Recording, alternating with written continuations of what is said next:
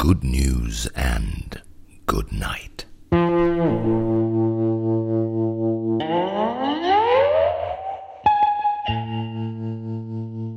Folge 9 Der Hoffenheimer Mini-Frieden und die beleidigte Leberwurst vor Troja.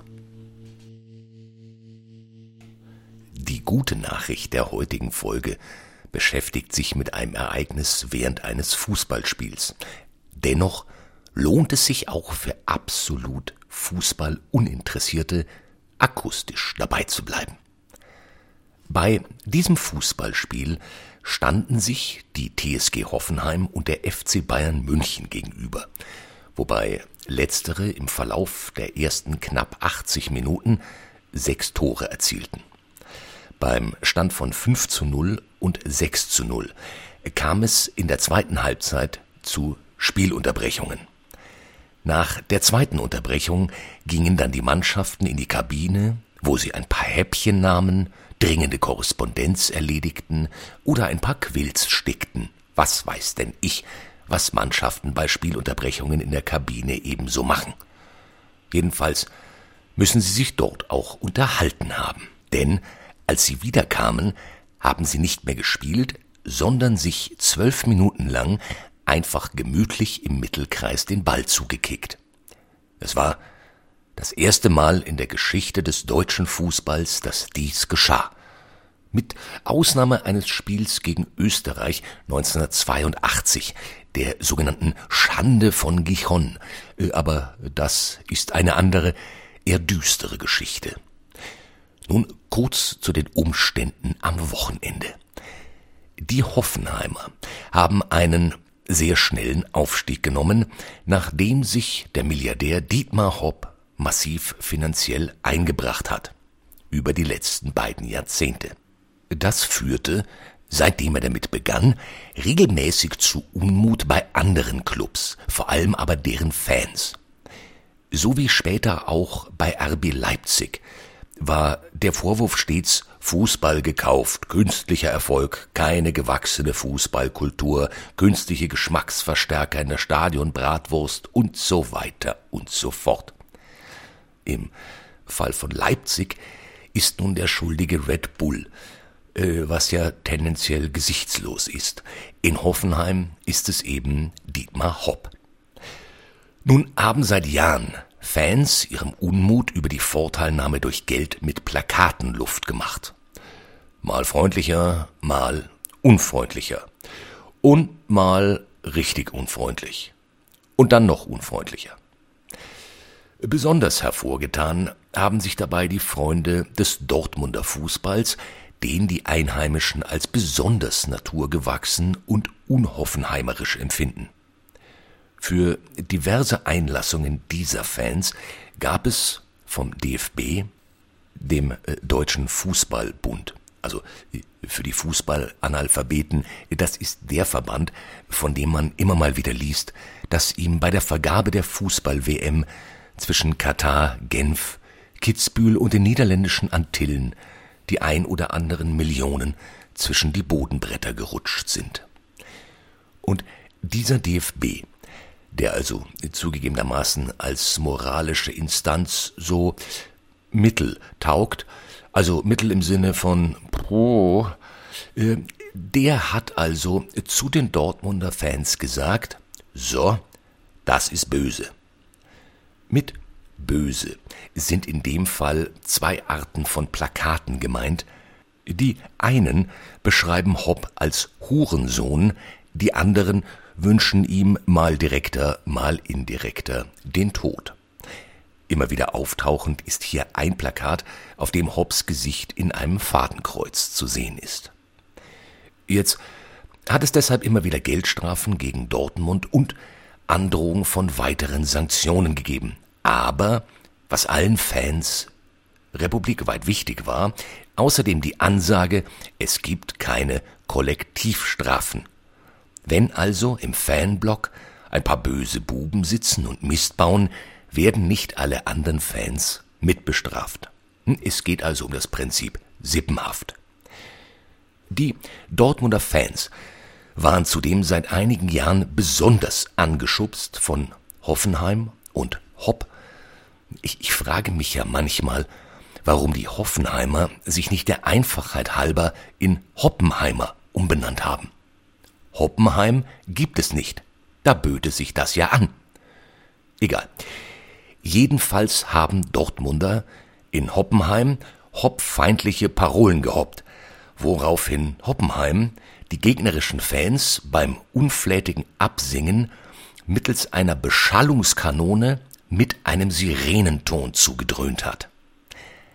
Allerdings war der Beschaller angeblich der übellaunige Stadionhausmeister, der nicht auf Hobbs Befehl hopste.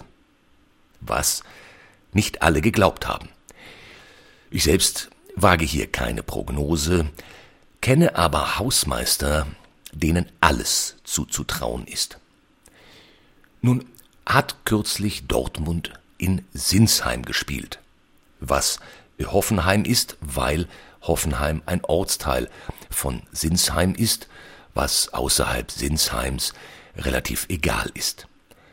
Dann haben zum fünften Mal Dortmunder die genannten Plakate gehieft, woraufhin der DFB erlassen hat, Dortmunder Vasallen, ihr seid für drei Jahre alle gesperrt, in Sinsheim zu Spiel zu erscheinen. Gezeichnet seine Majestät der Präsident. Das wiederum hat nun die Fans vieler anderer Mannschaften erzürnt. Vor allem die sogenannten Ultras, also besonders fähnige Fans. Um Ultra zu werden, muss man nachweisen, dass man keine Götter hat neben dem Fußball sowie keinerlei Privatleben. Und wenn dann nur, um Ultras zu zeugen und nach Fußballern zu benennen. Glaube ich. Und diese anderen Fans haben nun in mehreren Spielen die Hurensohn- und Fadenkreuz-Plakate aufgezogen. So auch die Fans des FC Bayern am vergangenen Samstag. Beim ersten Mal Plakate hoch wurde das Spiel unterbrochen, bis die Plakate wieder weg waren. Dann kamen die Plakate wieder, daraufhin wurden die Mannschaften dann in die Kabine geschickt. Dann verschwanden die Plakate abermals und die Mannschaften kamen wieder mit der Durchsage, wenn noch mal ein Plakat auftaucht, wird das Spiel abgebrochen. Und daraufhin standen dann die beiden Mannschaften zwölf Minuten auf dem Spielfeld, haben aber nicht mehr gespielt. Nicht um die Wette zumindest. Sie standen herum und schoben den Ball hin und her. Dann haben sie noch die letzten zwei Minuten mit dem Publikum geklatscht, bis es vorbei war. Wem das alles übrigens ein klein wenig wie ein sehr großer Kindergarten vorkommt, herzlich willkommen beim Fußball. Wieso halte ich das also für eine gute Nachricht? Nun, erstmal gilt es objektiv zu sortieren, wer mir in dieser Gemengelage wie auf den Sack geht. Der DFB ist, wie bereits angedeutet, als Sittenwächter immer auf mehr als dünnem Eis. Die Protagonisten tun sich regelmäßig durch eine fast schon institutionelle Schein- bzw. in regelmäßigen Fällen eher Scheichheiligkeit hervor. Letzteres gilt allerdings durchaus auch für das Führungspersonal einiger Clubs. Praktisch jeder Club bezieht heutzutage ja jede Menge Geld aus Quellen, die nicht mehr zu 100 Prozent Bio sind. Und wenn alteingesessene Clubs bzw. deren Fans über die Künstlichkeit von Konstrukten wie Hoffenheim heulen, so sei erwähnt, dass nicht nur Leipzig Red Bull, sondern auch Dortmund Sponsoren wie Evonik, also Spezialchemie, Aral oder Coca-Cola hat oder Bayern München Katar bewirbt. Sogar der Drittligist 1860 München, der Wert darauf legt, ein Arbeiterverein zu sein, hat eine Art Scheich. Hoffenheim hat nun, im Gegensatz zu anderen, einen regionalen Scheich, eben Hopp. Jetzt muss man eben diesen auch nicht aus Prinzip immer in Watte packen. Wer in einen Dorfclub 240 Millionen steckt, muss sich nicht wundern, wenn andere das nicht nur als mildtätiges Wohlfahrtsprojekt ansehen. Nun finde ich ja persönlich das Prinzip Milliardär an sich ein wenig obszön. Dass jemand Geld in der Höhe des Bruttosozialprodukts einiger Kleinstaaten auf dem Konto hat, ist mir einfach ein wenig zu Louis XIV. Dass man nun abfeiern soll, wenn eben so jemand beschließt, mit dem Staatshaushalt eines halben Kontinents nicht nur Pina Coladas auf den Malediven zu trinken, sondern auch Medizin, Kultur und ähnliches zu fördern, halte ich für übertrieben. Ich finde, das gehört sich unter Milliardären. Ebenso halte ich es für übertrieben, die Mannschaft, die man unterstützt, im Dietmar Hopp Stadion spielen zu lassen – so wie früher. Wobei dieses Stadion irgendwann zu klein wurde, weshalb ein größeres gebaut wurde, das nun naturgemäß nicht Dietmar Hauptstadion heißt, das gibt es ja schon, dafür aber in der Dietmar Hauptstraße 1 liegt. Also, selbst Louis 14. hat nur einen Stuhl nach sich benannt. Aber wenn er nun, also Dietmar, nicht Louis, ein Teil seiner Penunze ins Kicken stecken will, was soll's? Ob er es so macht oder sich ein paar Firmen kauft, die dann Sponsor werden, ist gehupft wie gehoppt. Was mich zu den Fans bringt. Ob man Hopp mag oder nicht, in Stadien mit Todeswünschen wedeln ist einfach total dreißiger. Das macht man nicht und derzeit schon gar nicht. Es ist egal, wie beleidigt man ist über Vollpfeifen beim DFB, über Beschallung der Fankurve, über Geld in Vereine, Buttern. Nein, da heißt es Pfui, aus, lass. Es ist ja generell ein ganz mühsames Prinzip, dass Leute glauben, weil sie etwas sehr mögen, also im Falle von Fußballfans Fußball, dann bitte auch das Recht haben, zu bestimmen, wie das zu laufen hat und was man darf. Leuchtraketen und Nebelkerzen sind zum Beispiel bei Seenotfällen sehr nützlich. In Fußballstadien jedoch nicht. Trotzdem klingt es manchmal an, als hinge das Schicksal der freien Welt an der Frage, ob Pyrotechnik erlaubt ist. Wenn ich beispielsweise im Theater hocke und mir ein Shakespeare-Stück ansehe, dann finde ich, ist es egal, ob ich Theaterabonnent bin, seit 20 Jahren durch die Republik und das Umland reise, um Shakespeare zu schauen, zu Hause Poster von ihm hängen habe und ein original signiertes Trikot von Hamlet besitze. Trotzdem gilt es im Theater, während des Stücks die Fresse zu halten, nicht zu grillen, kein Feuerwerk abzubrennen oder Claudius, du Arschloch zu singen. Wenn ich gerne Wurst esse, kann ich deshalb nicht dem Metzger erzählen, wie er seine Wurst zu machen hat und was er sich an Beleidigungen anhören muss, wenn ich die Wurst nicht mag. Was ich tun kann, ist, die Wurst nicht zu kaufen, wenn sie mir nicht schmeckt. Das sollte man bei Würsten übrigens viel öfter tun. Und das geht auch beim Fußball. Wenn man mit Sinsheim so gar nichts anfangen kann, dann muss man doch da nicht hinfahren. Ich war noch nie in Sinsheim. Das geht. Und, pardon, ja, Fans machen Stimmung. Das betonen sie auch immer wieder. Ja, ein Stadion ist lebendiger, wenn Fans singen und feiern. Aber die Stimmung auf dem Reichsparteitag war auch spitze. Wenn's an Todesdrohungen geht, kann man auf Stimmung zur Not verzichten. Natürlich ist es gemein, den ganzen Kindergarten zu schließen, nur weil ein Fauxpas sich immer wieder aufführen. Und wenn Vollpfosten wie die DFB-Riege das tun, ganz besonders. Aber es ist schon möglich, sowas in den Griff zu bekommen in der Fankurve, als Fans und als Verein, wenn man jahrelang Zeit hat. Tatsächlich das Einzige, worauf man beim Fußball nicht verzichten kann, sind die Fußballer. Denn die sind, worum es bei dem ganzen Kindergarten eigentlich geht. Und deshalb fand ich es ein so schönes Bild, als eben diese sehr auffällig zehn Minuten aufs Fußballspielen im vollen Stadion verzichtet haben. Das lässt innehalten. Und das ist besser als jede Individual- oder Kollektivstrafe.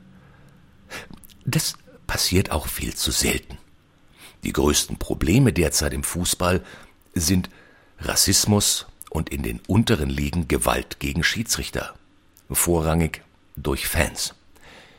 Wie schön wäre es, wenn grundsätzlich bei Auftreten solcher Scheißaktionen das kompetitive Spiel von den Spielern eingestellt würde.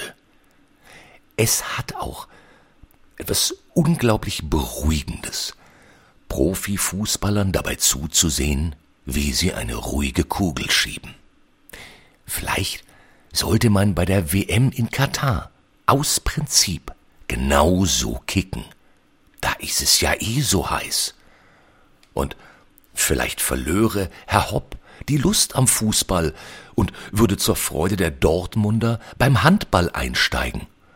Und die Ultras spielten fürderhin Fußball nur noch selber und hätten keine Hände frei für Plakate. Man ahnt, wie viele Probleme gelöst werden könnten. Nur dadurch. Und genau deshalb waren diese zwölf Minuten eine gute Nachricht. Kommen wir also nun zur guten Nacht. Zum Einschlafen lese ich Ihnen noch was Schönes vor. Aber vorher hören wir noch mal kurz in das Schönste hinein. Das beste Buch der Welt. Beste Buch der Welt wird Ihnen präsentiert von Dr. Medusa. Hallo, ich habe einen Muskelfaserriss. Was soll ich nur tun? Gut, dass ihr fragt, junger Fremder. Da hilft nur Dr. Medusas Muskeltonikum. Danke, Dr. Medusa. Es geht mir schon viel besser. Dr. Medusas Dr. Medusa Tonikum. Nur echt von Dr. Medusa. Das beste Buch der Welt ist, wie wir alle wissen, die Wellington-Saga, Teil 1, Versuchung, geschrieben, nein, gewirkt von Nacho Figueras mit Jessica Whitman. Heute ein Ausschnitt von Seite 76. Die Schiedsrichter, zwei zu Pferd und einer auf dem Boden, drängten sich um irgendetwas, nein, um irgendjemanden. Irgendwer hatte unbefugt das Spielfeld betreten. Que mierda passa! Scheiße! fluchte er, als er die hellbraunen Locken und wild rudernden Arme der Frau erkannte. Unterbrechung, rief er. Unterbrechung. Ja, das ist Spannung, Spiel und Aktualität in einem. Aber kommen wir zur guten Nacht.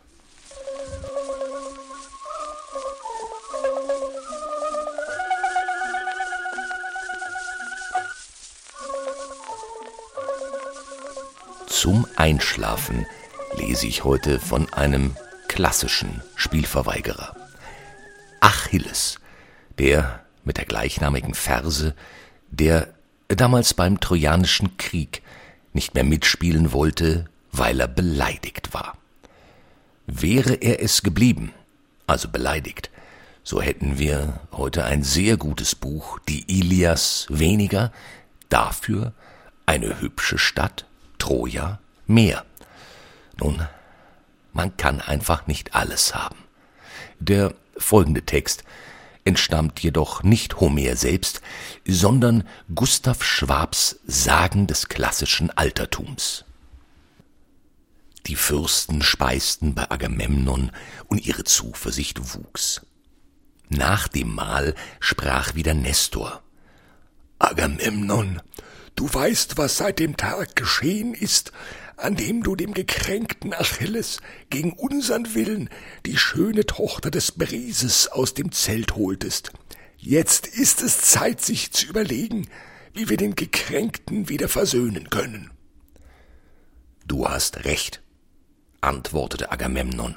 Ich habe gefehlt und leugne es nicht. Doch will ich es gerne gut machen und dem Beleidigten volle Sühne anbieten zehn Talente Gold, sieben Dreifüße, zwanzig Becken, zwölf Rosse, sieben schöne Mädchen aus Lesbos, die ich selbst erobert habe, und die schöne Brises selbst, die ich stets in Ehren gehalten habe, wie ich mit heiligem Eide beschwören kann. Wenn wir dann Troja erobern und den Siegesraub teilen, so will ich ihm eigenhändig sein Schiff mit Erz und Gold füllen, und er soll sich die zwanzig schönsten Trojanerinnen nach Helena als Beute aussuchen. Wenn wir nach Argos heimkommen, so soll er sich eine von meinen Töchtern zur Gattin erwählen. Er wird mir ein willkommener Schwiegersohn sein, und ich will meinen einzigen Sohn Orestes nicht höher halten. Sieben Städte werde ich ihm als Brautschatz geben. Alles dies will ich tun, wenn er sich versöhnen lässt. Du bietest dem Fürsten Achilles Gaben, die nicht zu verachten sind, antwortete Nestor. Senden wir also auf der Stelle die besten Männer aus unserem Kreis zu ihm. Phönix an der Spitze, dann den großen Ajax und den edlen Odysseus und mit ihnen Hodios und Eurybates als Herolde. Nicht? Nach einem feierlichen Trankopfer verließen die von Nestor ausgewählten Fürsten die Versammlung und gingen zu den Schiffen der Myrmidonen. Sie fanden Achilles, wie er gerade auf der schönen, gewölbten Leier mit dem silbernen Steg spielte. Sein Freund Patroklos saß ihm schweigend gegenüber. Als Achilles die Abgesandten kommen sah, erhob er sich bestürzt von seinem Sitz. Auch Patroklos stand auf, und beide gingen ihnen entgegen. Achilles fasste Phönix und Odysseus bei den Händen und rief Freude sei mit euch, ihr Teuren. Zwar führt euch gewiss nur die Not zu mir, doch ich liebe euch so sehr, dass ihr mir willkommen seid, auch wenn ich den Griechen zürne. Schnell brachte Patroklos einen großen Krug voll Wein herbei. Achilles steckte den Rücken einer Ziege und eines Schafes und die Keule eines Mastschweines an den Spieß. Nachdem sie sich an Speis und Trank gelabt hatten, winkte Ajax Phönix zu. Odysseus aber kam ihm zuvor. Er füllte den Becher mit Wein und trank Achilles zu, dann begann er. Heil dir, Pelide, dein Mahl war köstlich, aber nicht das Verlangen nach leiblichem Genuss führt uns zu dir, sondern unser großes Unglück. Denn jetzt geht es um unsere Rettung oder unseren Untergang, je nachdem du mit uns gehst oder nicht. Die Trojaner bedrohen den Steinwall und unsere Schiffe. Hektor kämpft im Vertrauen auf Zeus mit ungeheurem Einsatz.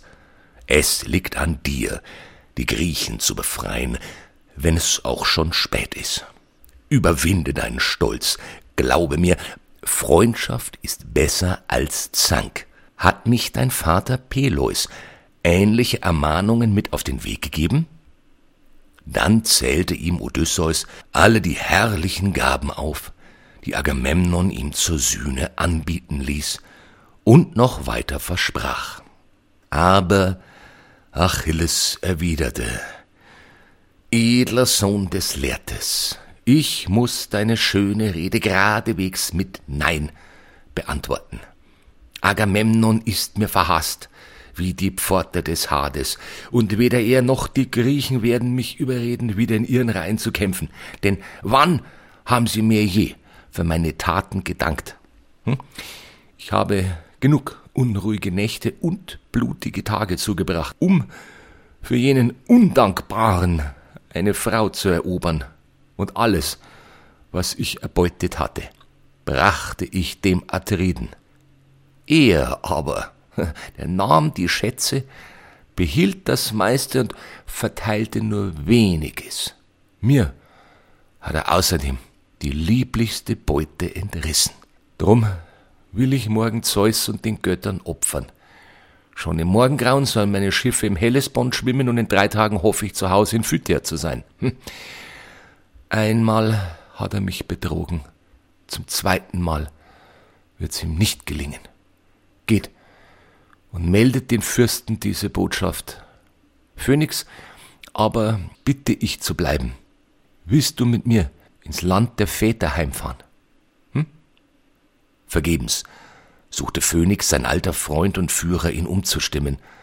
Da stand Ajax auf und sprach, Odysseus, lass uns gehen.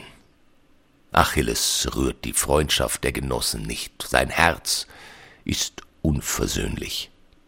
Auch Odysseus erhob sich und nach dem Trankopfer für die Götter verließen sie mit den Herolden das Zelt des Achilles, bei dem nur Phönix zurückblieb.